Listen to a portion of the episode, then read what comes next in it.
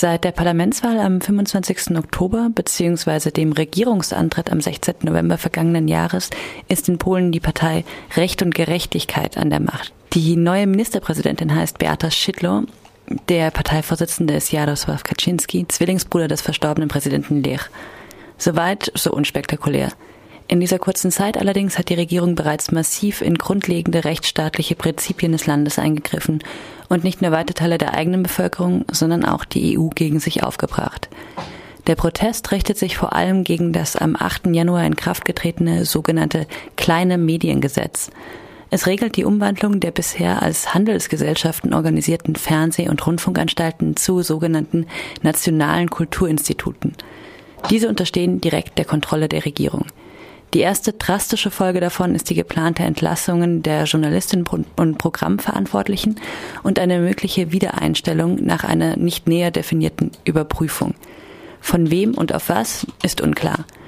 Deutlich wird aber aus Aussagen der Regierung und der bisher erfolgten Anweisungen an Journalistinnen, dass es sich um inhaltliche dass es um die inhaltliche Ausrichtung der Medien geht. Verabschiedet wurde außerdem erst kürzlich ein Gesetz, das die Auswertung von Gesprächen mit journalistischen Quellen sowie der Gespräche zwischen Ärztinnen und Patientinnen erlaubt.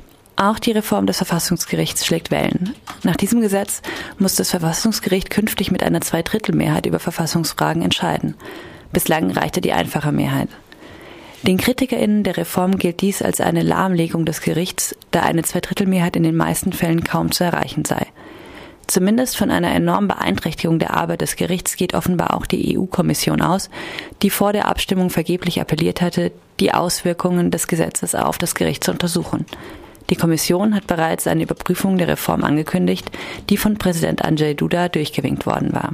Daraus und aus einer der von der Peace zu erwartenden europakritischen und nationalistischen Rhetorik ergibt sich auch, dass das Verhältnis zwischen EU und Polen mittlerweile als sehr angespannt gelten kann. Befürchtet wird eine ähnlich autokratische und europafeindliche Regierung wie die von Viktor Orban in Ungarn.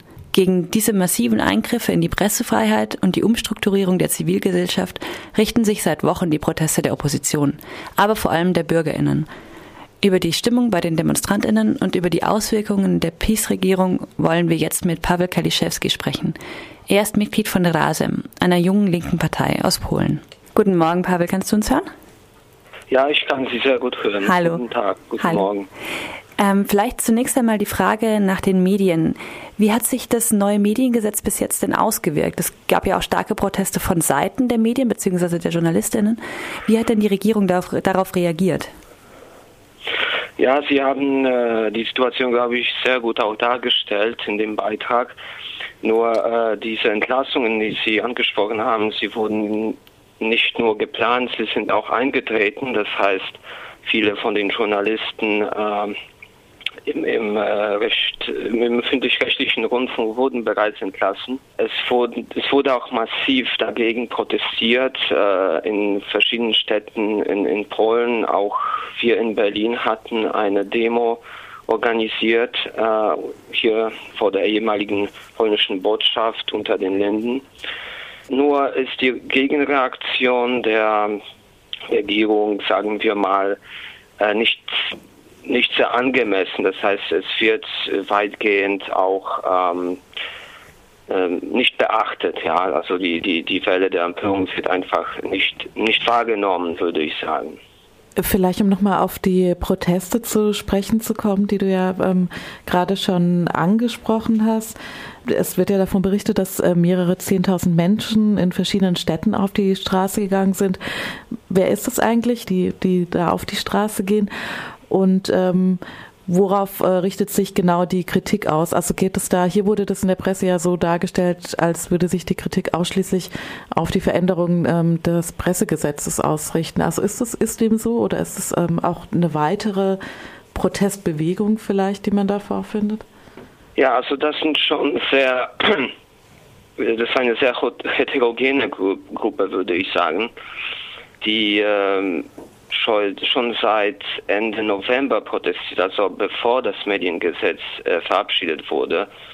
Äh, es handelt, handelt sich erstmal um Proteste gegen äh, die Reform des Verfassungsgerichtes. Das war erstmal eine sehr spontane Initiative von teilweise von ganz normalen Bürgern, teilweise von ähm, ja, Aktiv Staats Staataktivisten oder Bürgerrechtler äh, oder auch, muss man sagen, Vertreter der, der Bürgerplattform oder der anderen oppositionellen Partei im Parlament.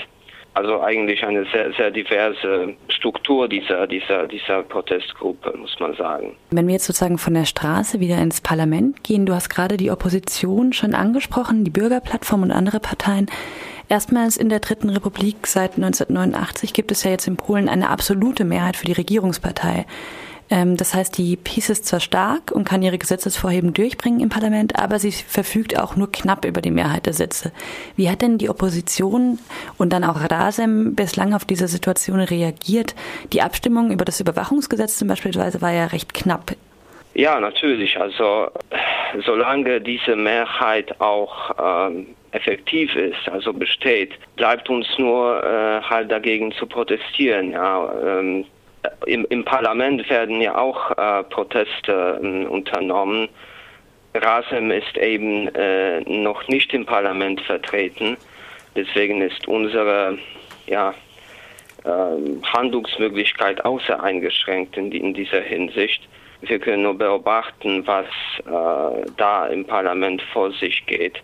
Und äh, es sind vor allem halt symbolische Gäste ähm, des Protests wie ja, die Abgeordnete der Bürgerplattform oder der anderen Oppositionspartei Nowoczesna, die zum Beispiel ähm, die in einem symbolischen Geste rote Karten äh, der Regierung zeigen oder mit Exemplaren der jetzt gültigen Verfassung äh, ins, in den Parlamentssaal gehen. Nur sind das halt eher nur symbolische Gäste im Moment. Kritik gab es ja nicht nur innerhalb des Landes, sondern auch von Seiten der EU-Kommission. André Duda wird äh, heute auch einen Antrittsbesuch bei der EU-Kommission ableisten, die ja ein Rechtsverfahren äh, gegen Polen eingeleitet haben, was auch ein Novum äh, innerhalb der Europäischen Union ist, wobei auch die ganze Zeit über betont wurde, dass jetzt eben nicht gleich irgendwelche Sanktionen durchgeführt werden sollen, sondern dass man in den Dialog treten möchte. Ähm, wie kann denn so ein Dialog aus deiner Sicht aussehen? Also erstmal vielleicht die Frage aus der Perspektive von Drasim ist dieser der der Druck, der von Seiten der EU-Kommission da ausgeübt wird, ähm, willkommen. Und äh, dann stellt sich noch die Frage, welche Strategie verfolgt die PIS da ähm, im Dialog mit der EU und was kann die EU da ausrichten oder wie kann sie die Protestbewegung in Polen vielleicht unterstützen? Nun, ich glaube äh, oder wir glauben, dass der Druck äh, ja gerechtfertigt ist und es handelt sich ja um ein Verfahren zur Überprüfung der Rechtsstaatlichkeit und diese ist, die ist schon bedroht auf jeden Fall durch durch ähm, äh, das, das neue Mediengesetz, durch die äh, übrigen Reformen.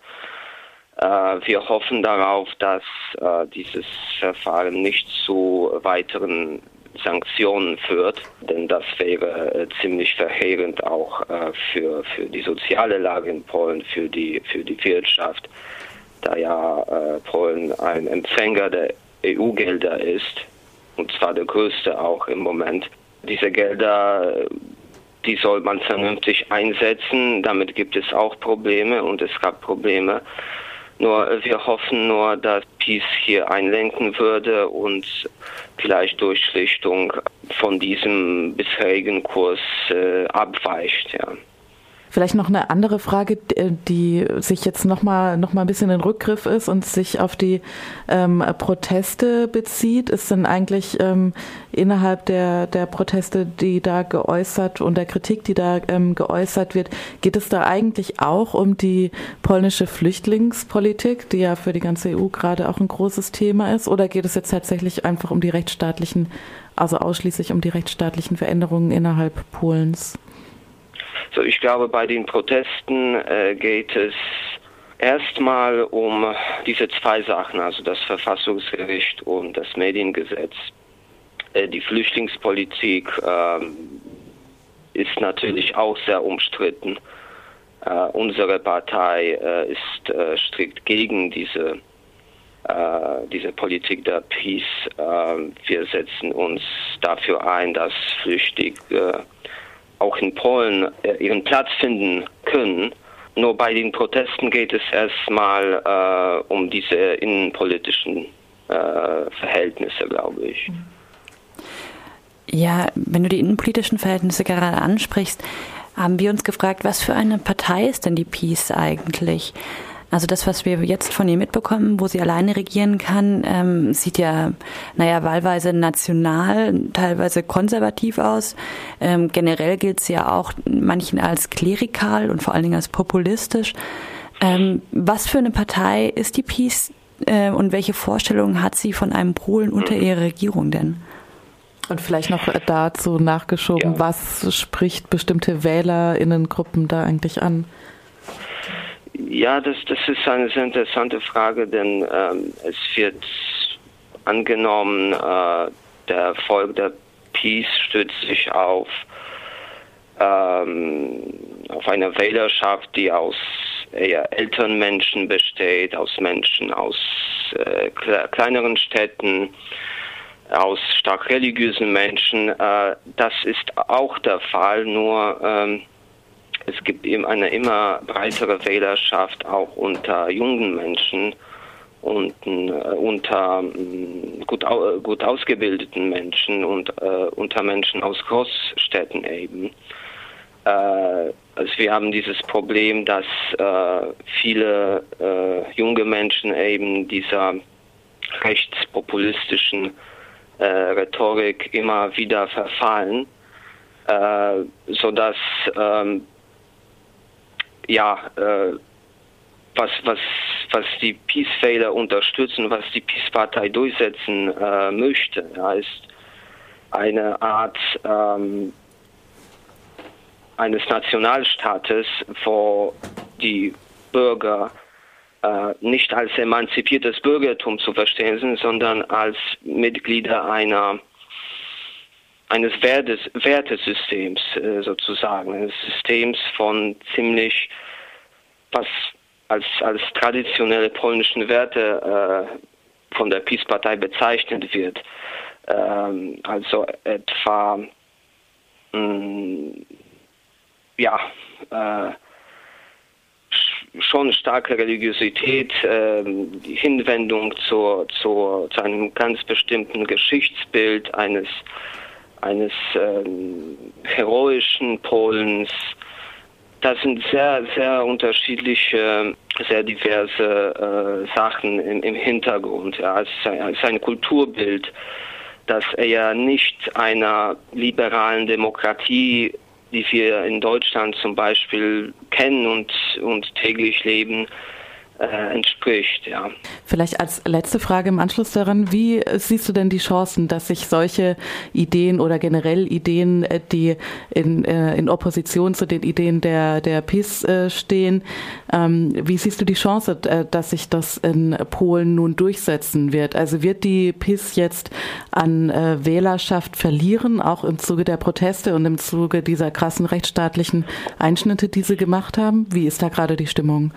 Also erstmal ähm, haben sie doch noch eine ziemlich starke Unterstützung. Den, den, Umfragen zufolge bleibt das bei etwa 30 bis 40 Prozent, also wie auch ähnlich wie die ähm, wie die Wahl ausging.